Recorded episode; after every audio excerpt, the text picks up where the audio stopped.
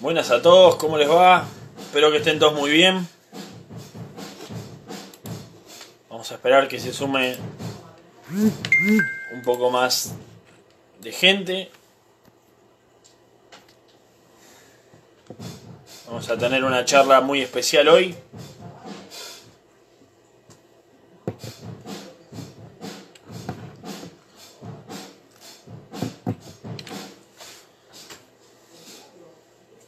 Vamos a esperar a que vengan nuestros invitados. Así que bueno, mientras tanto, paso la información para que no se olviden. No se olviden, por favor, que tenemos el curso de Ludwig von Mises con nuestro amigo, el licenciado Franco Saemi. ¿sí? Van a ser ocho miércoles en el cuales vamos a estar analizando las propuestas de Mises. ¿Sí? Es completamente gratuito, se unió hasta tipito enojado. Así que aprovechen, aprovechenlo. El sábado 18 vamos a estar con Cristian Moreno. Vamos a estar hablando del tópico liberalismo en zapatillas. Va a ser muy interesante. Así que, dicho todo esto, vamos a pasar a nuestra invitada que es un lujo tenerla acá con nosotros. Es un placer.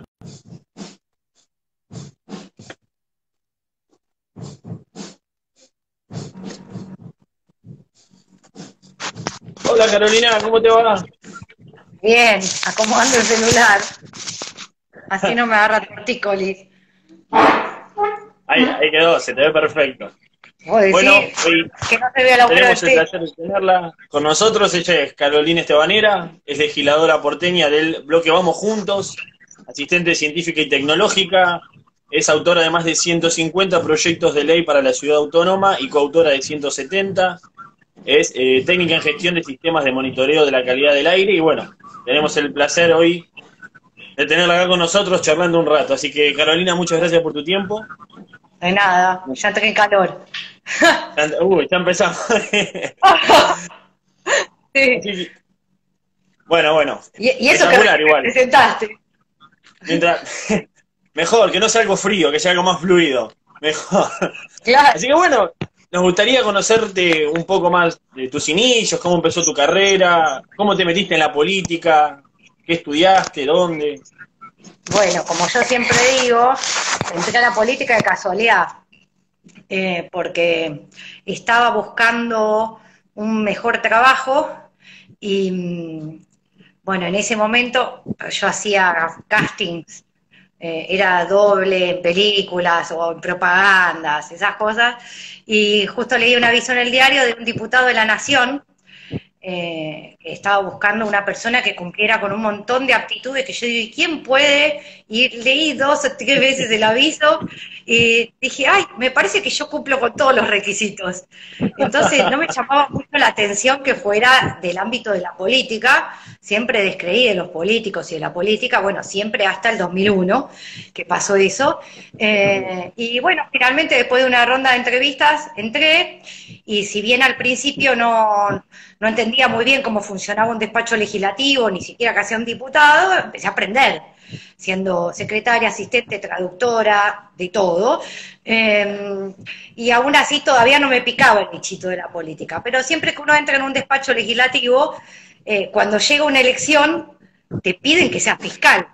Así vengas del partido o vengas de afuera y seas la eminencia más grande, es como una cuestión de ser voluntario, ¿no? Decir, bueno, da algo cívicamente por tu país, no importa si de un lado, del otro, el de enfrente, eh, así que lo hice con mucho gusto y además era algo nuevo en ese momento, después lo pasé a hacer cada dos años desde, ese momento, siempre, y mm, bueno, cuando después de fiscalizar hubo un agasajo a fiscales, era, me acuerdo, vino y empanadas, o empanadas y vino, en un local, el candidato, o sea, yo fiscalicé para la lista que tenía eh, a López Murphy de candidato a presidente y Patricia de candidata a jefa de gobierno de la ciudad, ¿no? Eh, y bueno, ahí los escuché, escuché todos los discursos, cuando la escuché a Patricia me encantó, me fascinó, me cautivó, y ahí descubrí que algo adentro mío tenía que ver con la política, con las posibilidades de contribuir eh, y de dar todo lo que yo sabía en ese momento, que creí que no servía para nada, que podía servirle a la gente y que mi cuerpecito, mi capacidad de trabajo, mi energía, también podía contribuir a hacer una, una política mejor, ¿no? O sea, una arena política, ¿no? Yo como persona, y, bueno, ahí le dije a Patricia, ¿tenés equipo técnico de ambiente? Porque yo tenía formación ambiental, me dijo que sí, así que empecé una, una larga carrera porque pasé por todas las instancias del partido, equipos técnicos, convención, junta de gobierno, no me quedó nada. De ahí pasé al Ejecutivo de la ciudad y de ahí a la legislatura. A la legislatura. ¿Y cómo, cómo fue esa primera vez que te llega el proyecto de presentarte para legislador, o sea, ya ir a una elección y competir.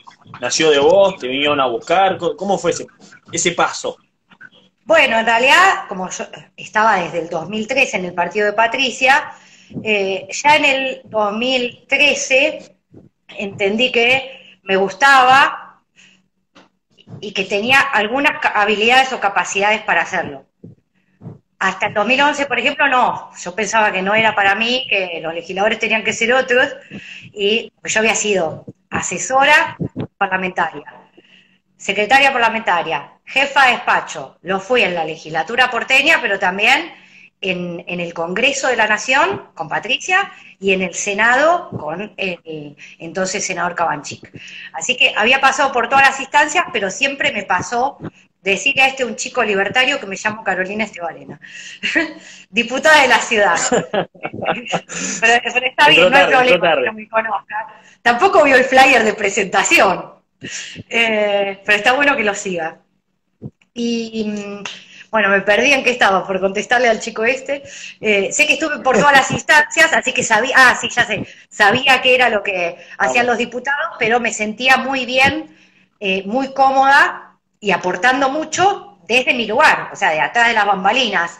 Y mm, bueno, ya en el 2013 no, me empezó a agarrar como las ganas, de decir, yo lo puedo hacer. Y en el fondo, en algunos aspectos, cuando veías cómo se portaban algunos diputados, decía, yo lo puedo hacer mejor. Queda mal que lo diga, pero siento que tengo una cantidad de valores que, eh, no, vi representado en ese momento por algunos, no necesariamente de mi espacio, en general de otros, pero, eh, pero bueno, me, picó el bichito de querer intentarlo, no se pudo dar en ese momento porque, bueno, había eh, otros que están más capacitados y que además tenían mayor, más trayectoria en el partido. Pero bueno, para el 2015 sí, llegó mi turno, se alinearon los planetas y pude, pude estar en la lista eh, con, orgullo, mi primer mandato, ¿no? Y ahora, 2019, segundo mandato. Sí. Muy bien. Espectacular. No, te dormiste, no te dormiste. Normalmente a esta altura, no, no, no, no. corrido, la gente se me duerme. no, no, hay, hay, cosas peores. Hay gente que habla más tiempo. Así que no, pero aparte muy, muy interesante. Eh, sabemos que tenés un canal de YouTube en el cual todos los años haces un repaso de tus, tus proyectos, de tus trabajos en la legislatura porteña. Así que le recomendamos a todo el mundo que vaya a verlo. Carolina Estebaneres, ¿no? Así, corto el nombre. Sí, alguno mencionó ahí que no llegué a ver el nombre, el Enjupo, el Encuentro de Juventudes Políticas. Esa fue una experiencia maravillosa, porque yo estaba medio grande para, para estar en la juventud, pero ahí en el límite, no, no, lo transgredí. Y de hecho me decían mamá en Jupo porque era la más grande de todos, pero fue mi primera experiencia de intercambio con eh, gente de otros partidos y, de construcción política conjunta desde, desde el consenso, aceptando los disensos. Realmente fue una experiencia maravillosa y, fue un grupo tan lindo que hasta el día de hoy somos más o menos amigos, con algunos nos hablamos un poquito más, un poquito menos, pero muchos de ahí salieron, que fueron presidentes de, pasar de ser el presidente de la juventud, pasaron a ser em, diputados nacionales o de la ciudad. Así que un gran semillero el Enjupo. Eso, un, gran semillero, muchos, mucha gente dispuesta, ¿no? Hace un mes más o menos eh, se creó la Comisión de Cambio Climático, ¿no? En la legislatura porteña, y bueno, nos, ahí nos contaste un poco que te dedicas a eso, cómo, cómo funciona, un poco cómo, cómo empezó esta iniciativa. Tuvimos que esperar, tuvimos que esperar para, para la conformación de la comisión, porque normalmente a principio de año se conforman primero las comisiones permanentes y no digo casi inmediatamente, pero no, no, pasa mucho tiempo hasta que se conforman las comisiones especiales. Especiales porque tienen un grado de tecnicismo mayor eh, y además no despachan. ¿Qué quiere decir? Que no es que tratan proyectos o puedes presentar un proyecto que tiene giro esa comisión, sino que al ser tan técnicas, por lo general se tornan como eh, lindos e interesantes ámbitos de debate.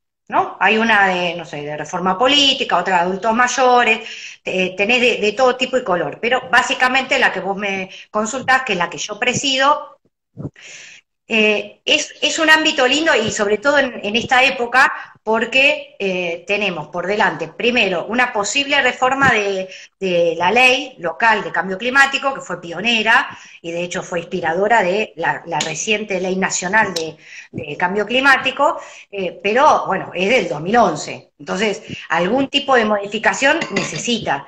Y si bien esta comisión, como te digo, no va a poder producir un despacho, sí se espera que tenga algún tipo de opinión o injerencia o eh, que en ella se traten algunos que otros puntos que puedan eh, suscitarse a debate. Tradicionalmente, esta comisión organiza el foro de cambio climático, eh, que es un, espacio no solo interpartidario, digamos, trabaja toda la sociedad, todos los sectores de la sociedad pueden participar sí o sí una contraparte es el Ejecutivo, el área que corresponde, que normalmente es APRA y la Gerencia de, Cambio Climático, la legislatura a través de la Comisión de Cambio Climático, pero es un lugar donde participan mucho las organizaciones de la sociedad civil. Es como el gran momento. Si bien las que tienen mayor especialización en el tema vienen trabajando y contribuyen en el desarrollo del plan a nivel ejecutivo porque existe un consejo asesor, las organizaciones que no tienen tanta tradición o, tanta, o tanto expertise, aún así pueden participar en este foro y todos contribuir a una mejor política pública que pueda ser eh, encabezada por el Ejecutivo, pero que normalmente tiene algunos efectos colaterales que requieren normas y que tienen que pasar por la legislatura. Así que, no sé, hablo, bastante más de lo que pensé que hablaba, así que parame vos. No, no, pero está, muy bueno porque es interesante eh, y está bueno esto que me contás de que se escucha a todo el mundo, que no es un grupo de gente decidiendo, este, está bueno que sea ampliado. Y hablando un poco, vamos...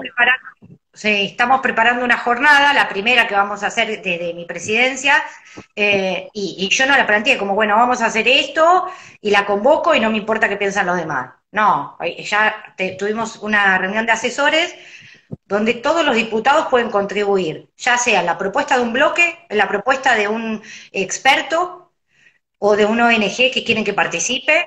Así que está, está todo abierto para que la jornada salga eh, lo que entendemos que es lo mejor posible para nuestro trabajo legislativo, pero que también pueda contribuir a que eh, eh, se conozca un poquito más de lo que está haciendo la ciudad y, el, y lo que debería hacer en materia de cambio climático. Así que pronto te vas a enterar. No, cuando tengamos la jornada consensuada, porque somos siete. Así que hasta que nos pongamos no, Por favor, pasanos la información. Cuando sea, pasanos la información que, que participamos. Porque está, muy ahora es más fácil con los Zoom. Ahora es más fácil. Ahora sí, ahora es mucho más fácil. no te tenés que desplazar a la legislatura, no hace falta saber si sos de provincia, de Jujuy o donde sea. Si te interesa el tema, te anotás y participás. Claro, claro, es, es, fabuloso, es fabuloso. Dentro de todo algo bueno salió de todo esto, ¿no? Pero bueno, nosotros siempre hacemos un poquitito de trabajo de inteligencia, vamos a decirlo, y vemos que eh, vos sos una persona que constantemente está dándole posibilidad a los demás, abriendo tu despacho, escuchando a la gente, y justamente vimos tu, propuesta del despacho abierto, ¿no? ¿Cómo es la iniciativa? Para contarnos un poco extraño el despacho, no porque fuera mi despacho, pero como el ámbito institucional donde todos los viernes recibía uno, dos, siete vecinos, depende de la cantidad que se anotara, Yo largué hace poco, no me acuerdo si un mes, un mes y medio, una cosa que dije, bueno, acá se prenden todos, que era el despacho abierto virtual, para que los vecinos que no podían ir a la legislatura a encontrarse con un legislador, a hacer la visita guiada, bueno, yo siempre trato de que la experiencia sea completa, no que solamente se sienten y te cuenten un problema o una propuesta. Eh, bueno, dije, voy a lanzar la versión virtual. Se anotaron dos nada más, no podía creer. Digo, pero con tantos vecinos que tienen tantos problemas y otros tantos que tienen tantas propuestas, qué raro. Digo, bueno, decir que yo como en la legislatura tengo tanto, pero tanto trabajo, más todas las actividades de acompañamiento en la gestión de la pandemia, no es que digo, bueno, a ver, sábado a la tarde me voy a tirar a dormir una siesta. Em, así que me vino bien que no tuviera tanta, tanta convocatoria, pero, pero por otro lado te sorprende porque a veces hay mucha demanda y de todas las edades eh, de espacios de participación. Y a veces eh, le haces propuestas, me pasa también con algunas que, leo el Ejecutivo, ¿no? Que proponen, abren o, una encuesta a la ciudadanía o el Dialogando Buenos Aires, que pueden participar, distintas instancias de participación ciudadana, y que después, cuando llega el momento, los vecinos no están, o tenés 50 de 3 millones. Yo no digo que se en todos, a veces depende del horario, depende de la temática, depende de muchas cosas. Pero en este caso en particular, como era una invitación a bueno, trae lo que necesites. ¿Tenés un problema? Yo te ayudo a resolverlo. ¿Tenés una propuesta? Vemos. ¿Se puede encaminar legislativamente? La encaminamos. No se puede y requiere una modificación de la política pública, se habla con el ministerio que corresponde. Entonces, frente a esa posibilidad, cuando decís, bueno, se ve que la, pandemia, el, el Zoom no, no les resultó tan atractivo, o lo vieron todo gente mayor que le, tiene miedo a, las plataformas virtuales y prefiere que volvamos y después de la cuarentena me viene a ver al despacho. ¿Cuáles son las eh, principales preocupaciones que la gente te, acerca, que te alcanza? ¿Qué es lo que más te, dicen? Eh, preocupaciones, en general no me vienen con preocupaciones así como genéricas eh, sino con casos puntuales. Porque de hecho normalmente pasa, o pasaba, cuando teníamos reuniones de vecinos, otras cosas que extraño, que encabezaba el jefe de gobierno, siempre acompañaba eh, alguno que otro de distintas carteras ministeriales y varios diputados. Entonces ahí sí como que vos sentías el humor, el humor social, y podías decir, la preocupación en este barrio es por tal tema, no sé, casas tomadas, por ejemplo, ¿no? O en algunos barrios es, más, está más acentuada la problemática de tránsito, eh, porque no se resolvieron bien los cambios de mano, o mano única, algunos porque se quejan de la bicisenda, bueno, tenés de todo. Pero en el, en, el despacho abierto, cuando vienen, vienen por dos temas. Eh, lo más parecido a preocupación que vos decís es un problema específico personal. Y después los otros son propuestas directamente. Eh, por temas personales me ha tocado de todo tipo, desde una persona que la estafaron diciendo que era gestor del IBC y perdió el techo, hasta, eh, no sé, necesitaban rehabilitar un centro cultural y no tenían los fondos, o querían ver cómo resolvía, no sé, algún artista ignoto, pero que quería dar a conocer su obra, saber si había posibilidades en algún lado. Y bueno, y todo eso o tardó poco o tardó mucho, pero todo lo resolví. Y no porque sea superwoman, es porque uno desde, desde el despacho de un legislador tiene muchísimas herramientas. Entonces, si tenés la voluntad, ya te digo, puede ser que tardes un poquito más, pero en general eh, se, se, terminan resolviendo todos estos casos, aun cuando tenga que ver con, eh, con temas del Ejecutivo, pero porque, por lo menos si es un, un despacho oficialista, en general tenés un canal más directo. Pero lo mismo pasaría eh, con los opositores, porque cuando vos tenés voluntad para, resolver un tema, lo, lo, resolvés. Salvo que sea, bueno, nacional y todo eso que depende del presidente. Y ahí ya no nos metemos, porque no me pidan que cambie disposiciones del BCRA y todo, porque ahora sí que tengo acumulado los reclamos. Hacía rato que no me pasaba de que eh, cayeran tantas, tantos problemas de difícil solución, pero porque la solución pasa por nación y, y, antes, cuando estaba el mismo gobierno, teníamos un tipo de diálogo. Ahora hay muchas contrapartes que yo no conozco, hasta que generas el vínculo, tardás un montón. Eh, y en otros casos es difícil llegar incluso a saber quién sería tu contraparte para resolver eh, una determinada problemática. Pero aún así algunos casos, eh, gracias a los diputados amigos opositores, se han resuelto. Bueno, bien, bien que puedan construir un poco entre todos y que no sea el, bueno, lo propongo yo, me peleo a ver quién lo propone, quién... eso, espectacular espectacular. Es, muy, muy bueno escuchar eso. Da, da, motivación de nuevo para creer en la gente que no cree en la política, da mucha motivación para volver a creer estas cosas. Sí, por ejemplo, un caso. Sí.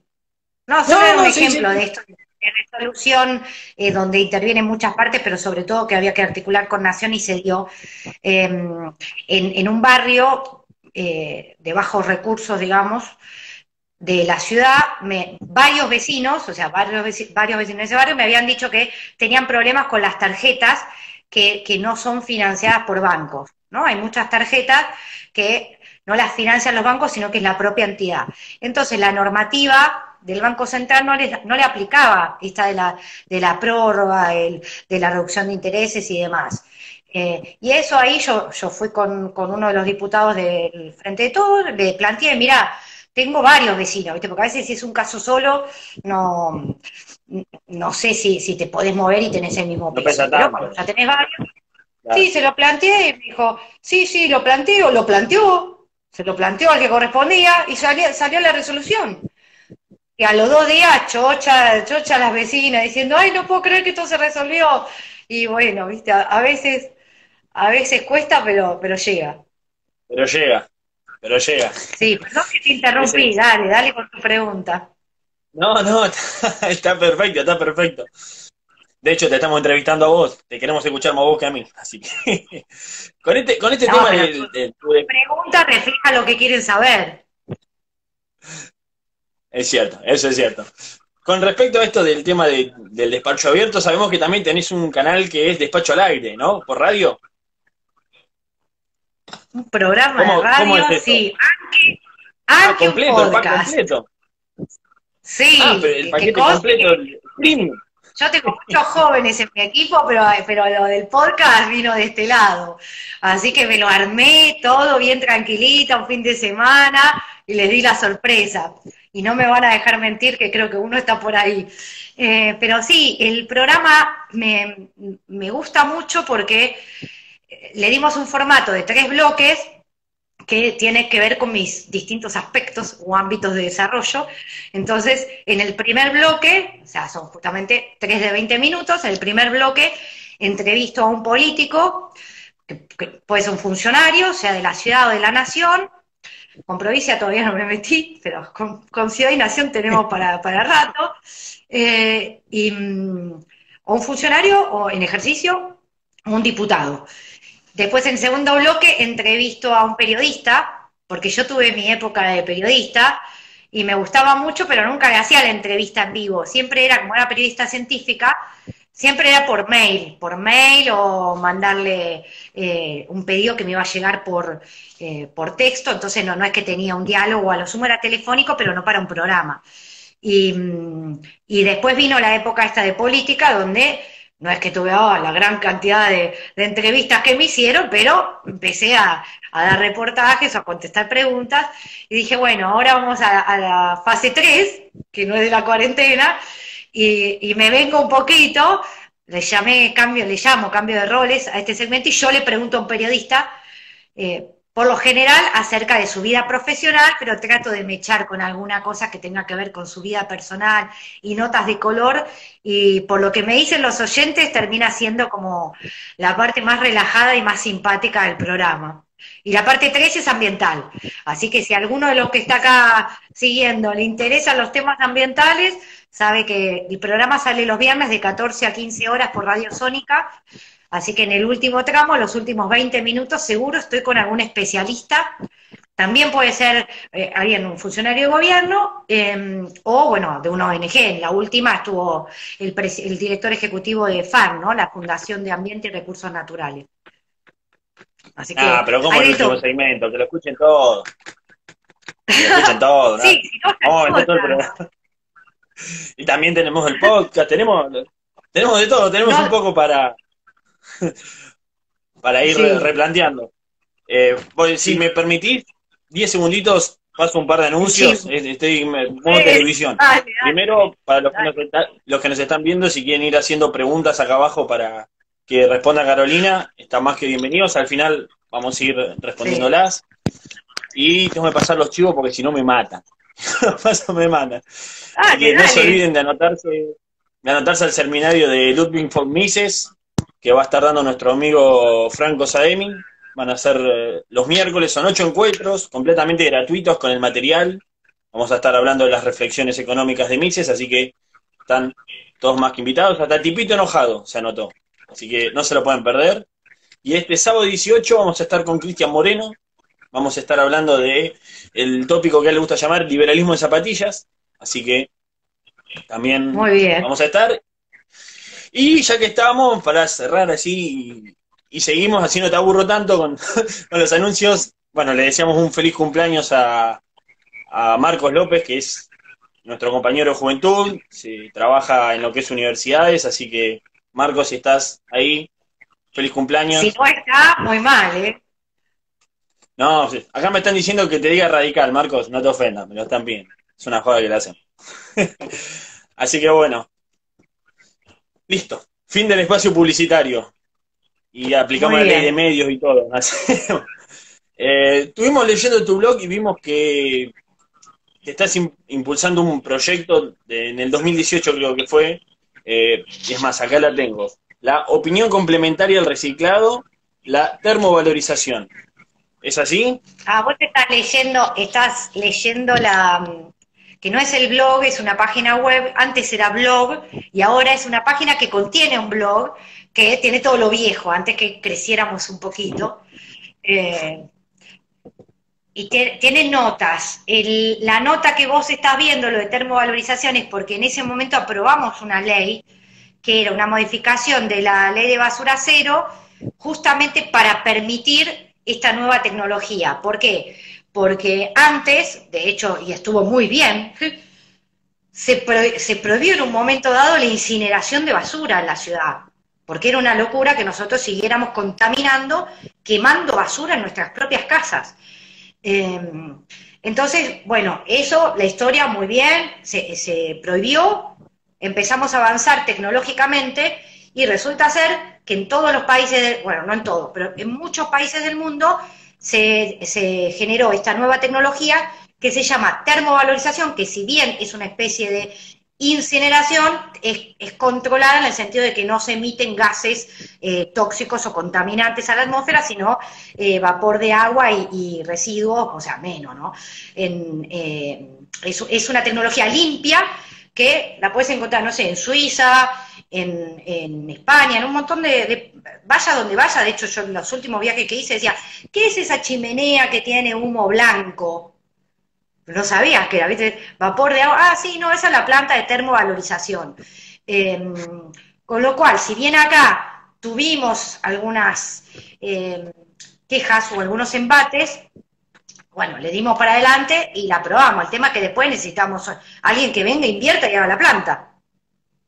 Así que todavía no, la, no la ves porque no tenés el inversor, pero digamos, legalmente, legalmente hoy podrías hacerlo y ¿sabés cómo se reduciría la cantidad de residuos? No, eso, eso es, es una deuda que tenemos pendiente, pero bueno, como se coló la pandemia, muchas cosas que teníamos para eh, programadas para este año, ya sea para promover inversiones en general, pero en particular las que tienen que ver con, eh, con ambiente, eh, se, frenaron un poquito y eh, bueno, habría que ver si no las pasamos porque hay muchos créditos en el mundo y, financiación para proyectos de cambio climático. Entonces, tal vez etiquetándolo como cambio climático, pero bueno, como te digo, fueron meses intensos donde ahora estamos abocados a la pandemia y si bien hay mucho para decir de la relación entre el ambiente y, eh, y el coronavirus eh, por ahora sigue siendo eh, primero, primero la salud, segundo si hay que resolver algo es el tema económico y el del empleo.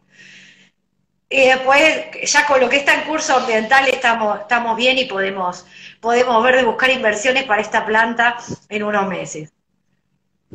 Estaría buenísimo, estaría buenísimo. No sé, corregime, pero, o mejor dicho, si podéis informarme, no sé cuál es el sector del país que más contamina eh, o qué emisiones de dióxido de carbono genera.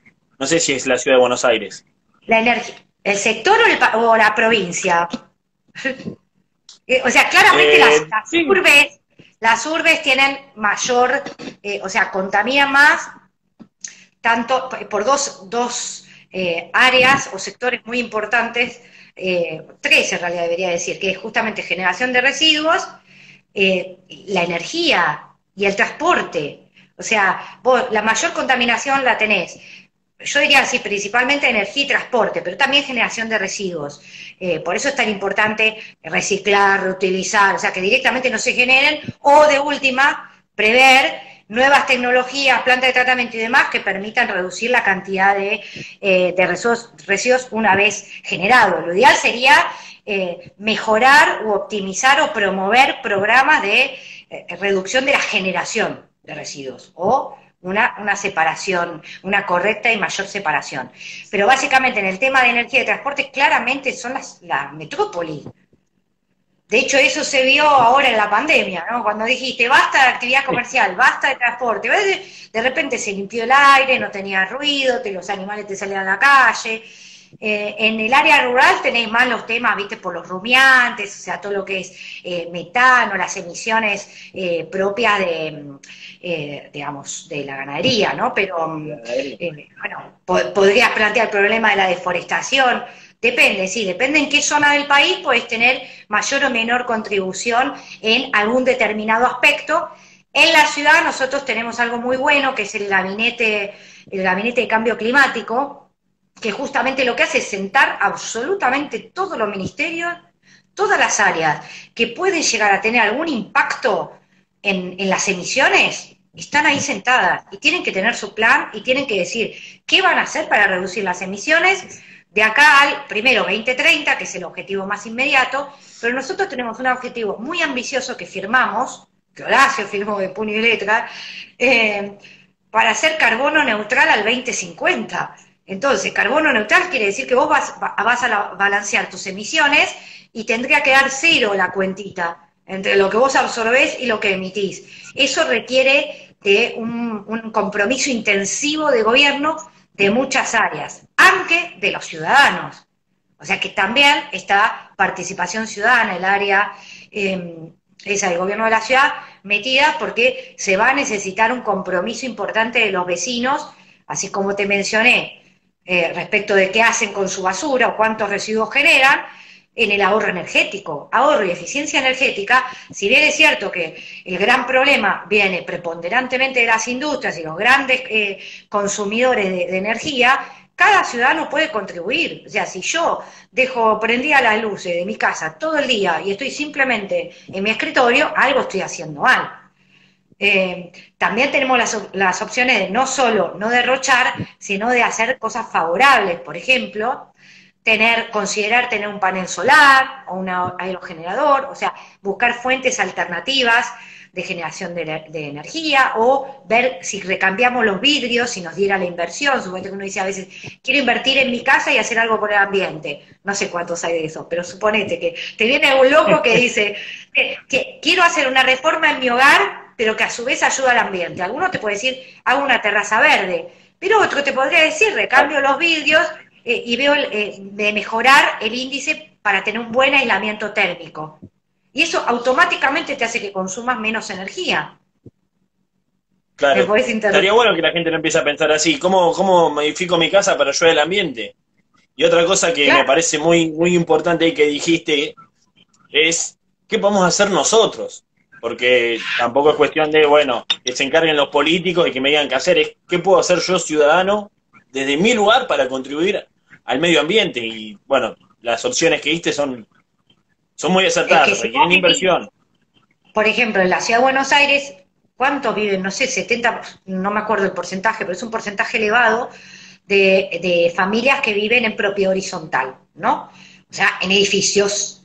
Que no, sé por qué le dicen propiedad horizontal, viste, porque justo el edificio, pero bueno, em, si vos no llamás, vos encargado, o administrador del consorcio, ¿sí? o presidente del consejo de, administración de ese consorcio, no te preocupas en buscar qué cooperadora te viene a buscar los residuos reciclables que los vecinos, con todo amor y cariño, separamos en una bolsa verde para que sea entregado a los recicladores urbanos o para que vayan a la planta. Si, si, si no está eso, no hiciste nada, porque a, mí me pasó al principio, hasta que insistía, hay que llamar a la cooperadora, hay que llamar a que me tiraban la bolsa verde al lado de la negra, en el cesto negro, que después venía el camión y tiraba todo con lo que va al SEAMSE. Una locura, decir que en el SEAMSE ahora metieron, por suerte, esta instancia de, de incluso como pretratamiento, donde se, se ve que se dieron cuenta que la gente todavía sigue tirando un poquito de cosas que son reciclables, la sigue tirando en la basura común, incluso separadas, pero por este gran problema que te digo de que los consorcios no, no se toman, probablemente por desconocimiento, el trabajo de contactar a una cooperadora para que les venga a buscar eh, los residuos reciclables. Claro, claro, es la, a veces la, o el desconocimiento y la irresponsabilidad, a veces son estos pequeños detalles que vos decís que no, no suman, no suman, pero está bueno empezar a, darle conocimiento, ¿no? Y con, el tema climático, porque hay gente que hasta te dice que el cambio climático es mentira, que no existe. ¿Cuán difícil es, o mejor dicho, vamos a reformularlo, qué importancia le da, se le da en, en la legislatura porteña a los temas puntuales del ambiente? ¿Será mucha importancia? ¿Será poca importancia? ¿Cómo es? Tradicionalmente la Comisión de Ambiente, que antes se llamaba Comisión de Ecología, siempre trabajó muy bien, no importa cuál fuera el signo político de la presidenta o el presidente a cargo. Eh, así que yo entiendo que nosotros como sociedad tenemos eh, desde hace muchos años conciencia ambiental, ganas de, modificar las cosas en pos de mejorar el ambiente y eso se ve reflejado también en la legislatura, que es donde están los representantes justamente de los vecinos de la ciudad de Buenos Aires.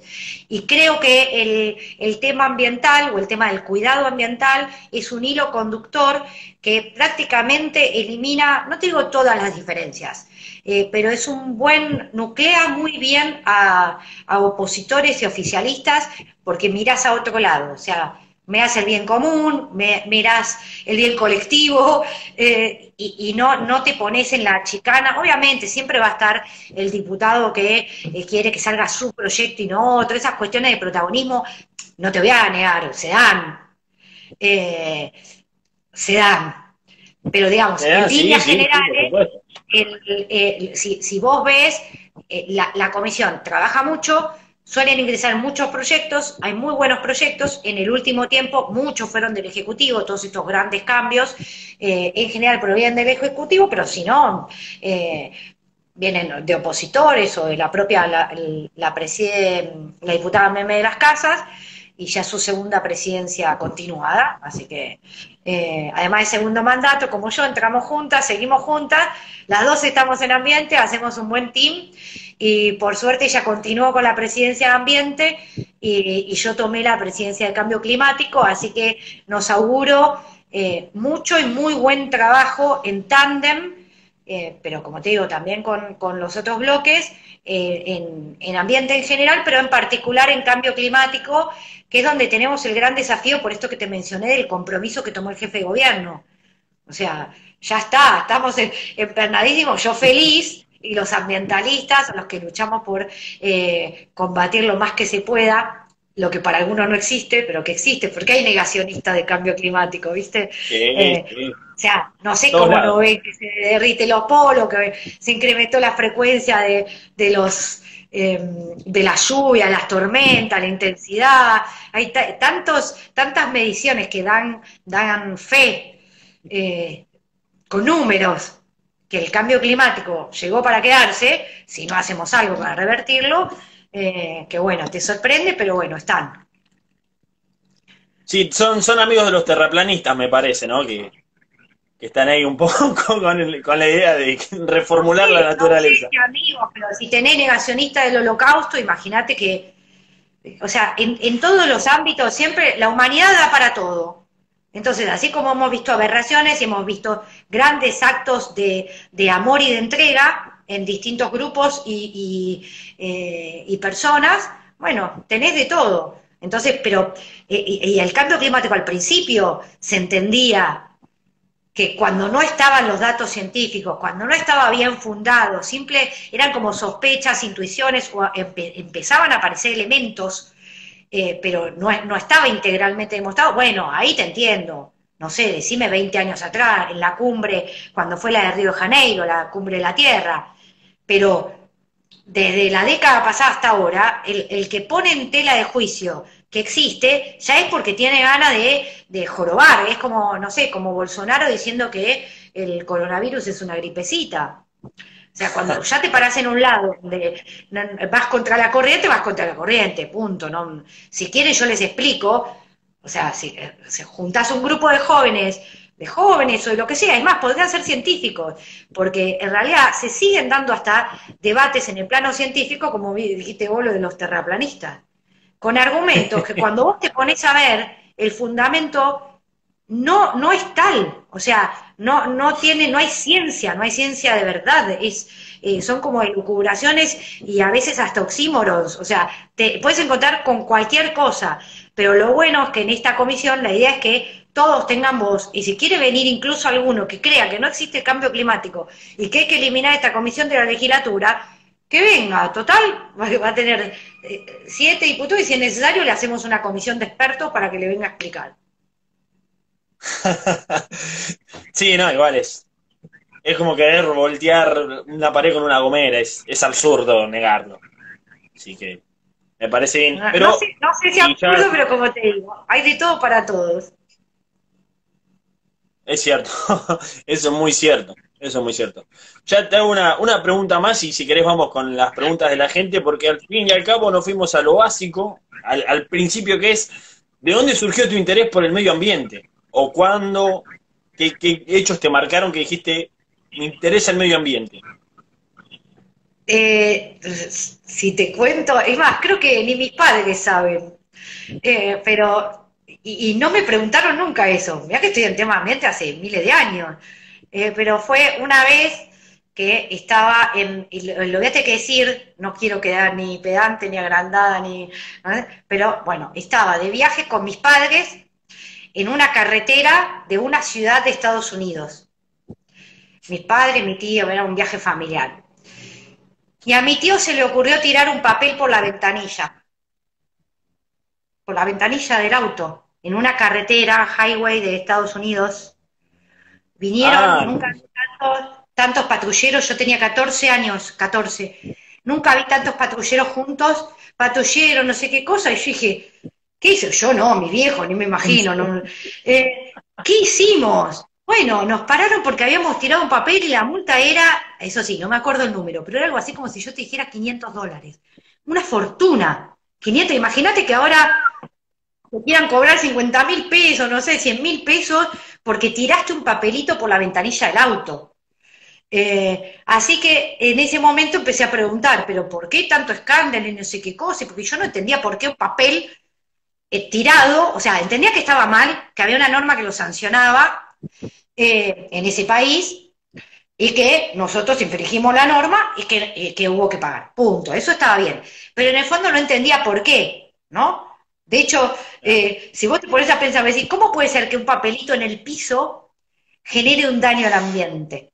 Entonces, cuando vos te pones a hacer esas preguntas, ¿no? Como los peces duermen, o eso que a veces nos hacemos los que nos encanta eh, filosofar, a veces los nerds, eh, en mi época le decíamos los chicos curiosos por la ciencia y la tecnología.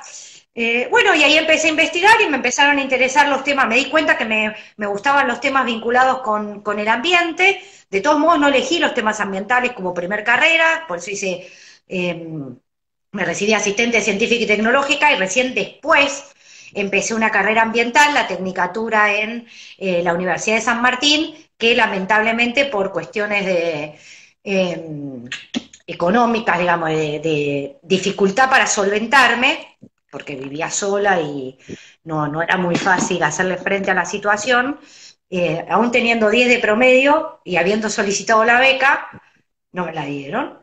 Así que imagínate el cariño que le tengo a la Universidad de San Martín. Se perdieron una gran licenciada en ciencias ambientales. De hecho, mis docentes se acuerdan de mí, no pueden creerlo. Eh, pero bueno, básicamente. se ven que matar hoy. claro, básicamente dejé y, eh, y, bueno, me quedé con investigaciones en forma individual, siempre fui eh, autodidacta y hice cuanto curso pude. De hecho, después hice una tecnicatura Em, no es una tecnicatura, sí, bueno, eh, técnica en gestión de sistemas de monitoreo de calidad de aire y emisiones gaseosas. Esa tecnicatura eh, era como un tándem entre el Ministerio de Trabajo de Italia y la UTN, una universidad de 10, eh, que valora los recursos humanos que tiene a mano, que nos apoyó a todos, nos sacó a todos, no sé si a todos con 10, pero nos sacó todo bueno y nos empezamos a subir a las chimeneas a medir contaminación ambiental. Eh, y fue una experiencia muy interesante en una refinería como la IPF de La Plata, eh, subirse, tomar las mediciones, bueno, los convenios de confidencialidad, empezar a saber también cómo funcionan otras cosas. Y mm, bueno, y después de ahí salté a la política. Así que, pero, pero se enteraron de una anécdota que nunca en mi vida conté. Nunca. Podemos decir que todo empezó con un papelito. Podríamos decirlo. Sí, o con una multa. Puedes decir lo que quieras. Claro. bueno, si te parece, empezamos con las preguntas de la gente. Eh, así. Pero esa era ponemos un poco de la gente. Está, eh, puede ser que estuviera por ahí, ¿eh? Sí, yo la vi. yo la vi. Acá está, sí. acá la tenemos. Porque estoy, estoy como con la tele, ¿viste? No tengo la cucaracha, pero tengo la computadora atrás y me empieza a llegar toda la información, así que tengo todo acá atrás. Bueno, acá nos preguntan, dicen que ya estás en tu segundo mandato de la legislatura porteña. Si te gustaría llegar a algo más, a la nación, diputada de la nación, senadora, presidente de la nación, qué sé yo, ¿por qué no? Sí, no sé si es más o es menos. Sí, cuando uno empieza la carrera política, es como que eh, salvo que tengas algún desencanto, algo que te haga cambiar de idea, eh, querés seguir. Y, tal vez en el desarrollo de tu función, sea en el legislativo o en el ejecutivo, te des cuenta que en realidad servirías más para otra cosa.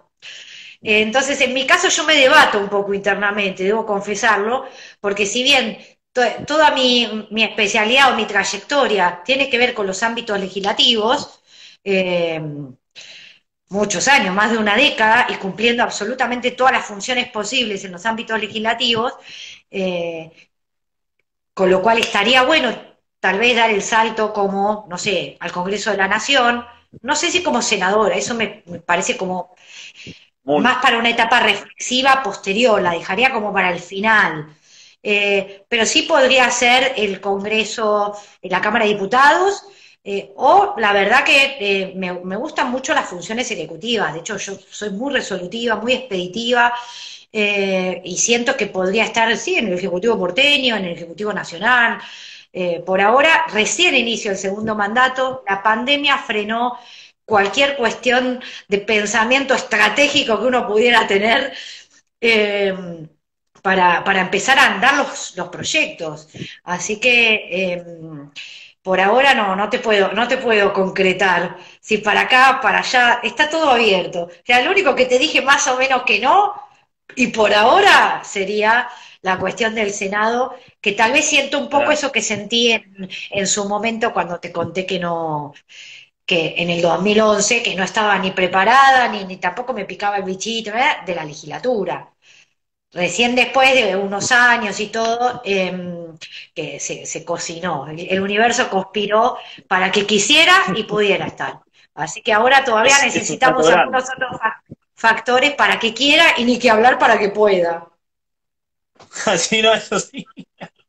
Sí, es un, eh, es un salto grande. La nación ya tenés que tener un campo mucho más amplio de visión, así que... Pero bueno, nos gustaría verte en algún momento en la Diputación de la Nación. Así que... Ojalá veremos, veremos. ¿Cuántos años te digo? Sí, sí. esperamos, tenemos que sobre, terminar de llegar a fin de año. Vamos por ahí, lleguemos primero a fin de año y después vemos qué pasa con el país. Eh, ¿qué, ¿Qué propuestas tenías para este año? Ya que tuvimos algunos intentos frustrados justamente por, la pandemia, pero si ¿qué pudiste presentar hasta que se canceló o empezó la cuarentena? Nos enteramos que presentaste el primer proyecto en la legislatura porteña de este año, ¿puede ser? Sí, exacto. Eh, un, saludo para Mauri que se conectó recién y dijo muy buena entrevista, pero no, casi fue, fue, un monólogo, no sé. ah, le mandamos un saludo grande a Mauricio. Sí, estuvo bueno lo del primer proyecto, eh, no solo por ser el primero, que fue una sorpresa, porque en realidad no es que lo presenté el 2 de enero, creo que fue el 6 o 7, o sea, habían pasado unos días, pero me di cuenta claramente que era la única que estaba en la, ciudad de Buenos Aires en enero. Y mm, eh, bueno, ya había un antecedente de proponer eh, con un lema vinculado con el general Manuel Belgrano, eh, que tenía que ver con el bicentenario de su fallecimiento. Pero yo tengo como un toque, que no me gusta conmemorar los fallecimientos, y yo siempre voy por los nacimientos. Si al otro le gusta, bien, en general no tengo quórum. Eh, pero bueno, en este caso eh, no les quedó otra que anidar los proyectos, porque la legislatura, cuando uno presenta un expediente y trata sobre exactamente el mismo tema que otro, por más que haya una modificación de un par de palabras, se, se anidan los expedientes y se tratan en conjunto. Así que había uno de la diputada Botero, que era y otro de Abud, creo, ni lo deben conocer los que están acá, si no me conocían a mí, diputado mandato vencido menos, eh, pero básicamente eh, que, que proponían declarar el 2020 año del bicentenario, bla, bla. Yo propuse año, 2020, eh, año eh, de la conmemoración de los 50 años del nacimiento de General Manuel Belgrano. Y mm, en Nación, el presidente lo primero que hizo, una de las primeras cosas que hizo, fue, eh, y creo que fue por decreto, sí, me parece que fue por decreto, eh, estableció que el 2020 era el año de Manuel General Belgrano, directamente, sin hacer alusión a eh, nacimiento, de bicentenario, bla, bla. Y entonces, entre todos empezamos a decir que bueno, eso era como eh, un común denominador, porque todo tenía que ver con Belgrano, seguíamos como los lineamientos del lema de nación, lo aplicábamos en ciudad, era una muestra también de acompañamiento, Em, así que finalmente se terminó consensuando en la, en la comisión que es el año del general Manuel Belgrano. ¿Y por qué es importante el lema? Esa fue una cosa que a mí me costó explicar en, el, en el recinto, no es que me costó, me costó tener que hablar de este tema en el recinto, porque vos mismo dijiste, presentaste un montón de proyectos, varios proyectos, y hiciste alusión hasta el primero, pero la verdad que la pandemia frenó mucho la producción legislativa. Eh, si bien yo ya tenía algunas cuestiones que, eran compromisos de celebrar o mm, declarar de interés actividades que se iban a dar durante este año, que no tenían absolutamente nada que ver ni con el campo de la salud, ni con la pandemia, y los respeté, honré mis compromisos y presenté esos proyectos con el riesgo de que del otro lado te podrían venir a decir, ¿y qué tiene que ver que declare de interés este Congreso? Eh, o, viste, el otro día fue la cumbre, la cumbre internacional de estética oncológica. Obviamente que si uno me venía a decir, ¿por qué declaraste interés social? Eso le ponía la tapa en dos segundos, pero siempre tenés, como estábamos hablando de los negacionistas, tenés de todo para todo, para quejarse hay gente que vive de eso, de qué se trata me quejo. Em, pero bueno, básicamente... claro, es como que hubo un consenso innato, no estaba escrito, de que intentemos presentar proyectos, una vez que se declaró la pandemia, que fue muy reciente, ni bien inició el, el trámite parlamentario, el año parlamentario, que para nosotros empieza los primeros de marzo, así que imagínate, apenas transcurría dos semanas, entonces, con este consenso tácito o implícito de, presentar proyectos que tengan que ver exclusivamente con la pandemia, eso dilató mucho la actividad legislativa. Recién después de un mes y medio, casi dos, cuando nos pusimos de acuerdo, bueno, miren que hay otros temas, que no todo es la pandemia, empezó a aparecer la preocupación económica, qué hacemos con sectores que no estaban atendidos o por nación o por la propia ciudad, si era que había pedido informe. Entonces ahí se empezó a abrir un poco el juego y a permitirse presentar otro tipo de proyectos que no necesariamente tuvieran que ver con, con la pandemia. Aún así, independientemente de los proyectos, y para cerrar el tema este de grano, en la última sesión, cuando aprobamos eso, yo tenía que salir a hablar, porque el miembro informa, o sea, uno tenía que salir a hablar por eso, y como veníamos con los otros dos diputados que ya no eran, que eran mandato cumplido, eh, tuve que agarrar el micrófono, que no es algo, si bien ahora parece que hablo un montón, en el recinto no es algo que me caracterice, pero bueno, puede ser que en estos cuatro años eso cambie, vamos a ver. En general a mí me gusta decir eh, cosas que siento que el otro quiere escuchar o que son importantes, que te van a cambiar la vida y demás. Entonces, sacando un IG Live que se espera que uno tenga más un intercambio, pregunta-respuesta, cuando vos tenés un micrófono adelante y tenés que hablarle a todos tus compañeros y a la ciudadanía, porque en realidad uno el discurso lo da para los que te votaron y para los que no te votaron, eh, tenés que ser concreto. Y eh, algunos diputados van y hablan, capaz que 20 minutos y no sabés, era simplemente para... Em, quejarse o marcar su punto, pero diciendo cosas que no eran ciertas, pero bueno, no me quiero desviar. El tema es que esa sesión hablábamos mucho de la pandemia, proyecto vinculado con la pandemia, y yo tenía que salir a hablar del general Manuel Belgrano, que es un prócer porteño, que lo adoramos todos, pero ¿sabes lo que me costó arrancar? Es decir, eh, bueno, yo entiendo que hay otras prioridades, entiendo que eh, no, es el momento en el que tendríamos que estar tratando un proyecto o darle envergadura a un proyecto que no tenga que ver con la pandemia, pero hay otras cosas que por formalidad corresponden. ¿Y por qué digo lo de la formalidad? Para la mayoría, si están o van a estar en política, el lema, o en comunicación, eh, porque el lema, el lema cuando uno declara año tal y le pones un, eh, un título que se llama normalmente lema o leyenda, eso lo ves todos los días del año, no importa en qué poder del Estado esté, porque a partir de ese momento en la papelería oficial es obligatorio que se ponga el lema. Entonces, yo desde el día de, la promulgación de esa ley, eh, o sea, yo no, cualquiera, si quiere hacer un proyecto de ley, se baja la plantilla y en la plantilla le va a decir 2020, año del general Manuel Belgrano. Y eso es muy potente, porque al estar en las comunicaciones oficiales, llega, no sé, a donde quiera, se llega eh, al ciudadano común y corriente que quiere ver un oficio, al, que está atrás del escritorio en una, eh, bueno, hoy hay menos detrás del escritorio, pero digamos, alguien que está en una oficina de gobierno, eh, incluso una escuela, o sea, todo lo que sea comunicación oficial tiene la obligación de tener eso. Y, y si bien muchos espera que ya sepan quién es, en algunos otros casos no está mal recordarlo y además en esa ley le metimos al Ejecutivo que tiene que promover actividades que revaloricen y recuerden el legado de eh, el general Belgrano. General. No te dormiste. Muy bien, muy, muy bien, sí, espectacular, excelente. Carolina, nos estamos quedando sin tiempo. Te agradecemos no sé enormemente. me la tapa el vivo. ¿Cómo, cómo? Perdona, no te escuché. No sé qué hora es porque me la tapa el vivo, viste que, va, no sé, yo desde mi celular no veo la hora de que arrancamos.